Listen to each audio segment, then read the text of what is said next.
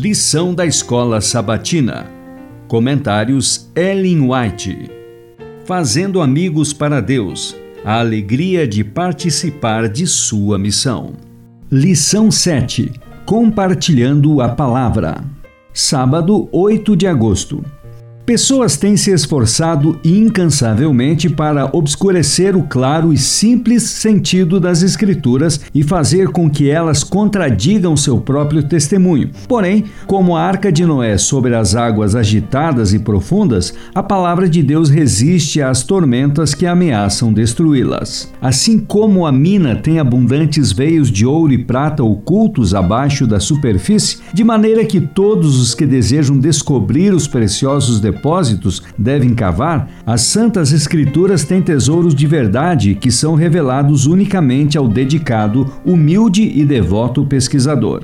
Deus destinou a Bíblia a ser um livro para toda a humanidade, na infância, juventude e idade adulta, o qual devia ser estudado em todas as épocas. Ele deu sua palavra aos homens como revelação de si mesmo. Cada nova verdade descoberta é uma nova revelação do caráter de seu autor.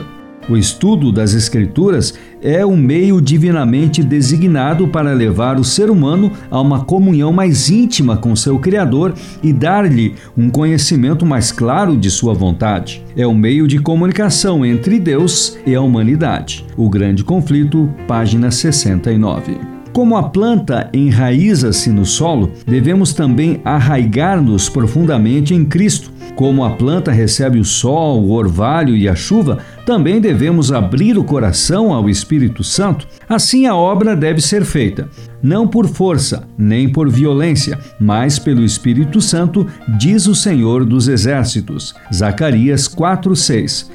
Se conservarmos a mente firmada em Cristo, ele a nós virá como a chuva, como chuva serôdia que rega a terra. Oséias 6:3. Como o sol da justiça se levantará sobre nós, trazendo salvação debaixo de suas asas. Malaquias 4:2. Floresceremos como o lírio. Oséias 14:5 seremos vivificados como o trigo e floresceremos como a vide. Oséias 14:7. Confiando constantemente em Cristo, nosso Salvador pessoal, cresceremos em tudo naquele que é a cabeça. Parábolas de Jesus, página 67. A água a que Cristo se referia era a revelação da graça em Sua palavra. Seu espírito e seu ensino são como uma fonte que satisfaz. Em Cristo há plenitude de alegria perpetuamente.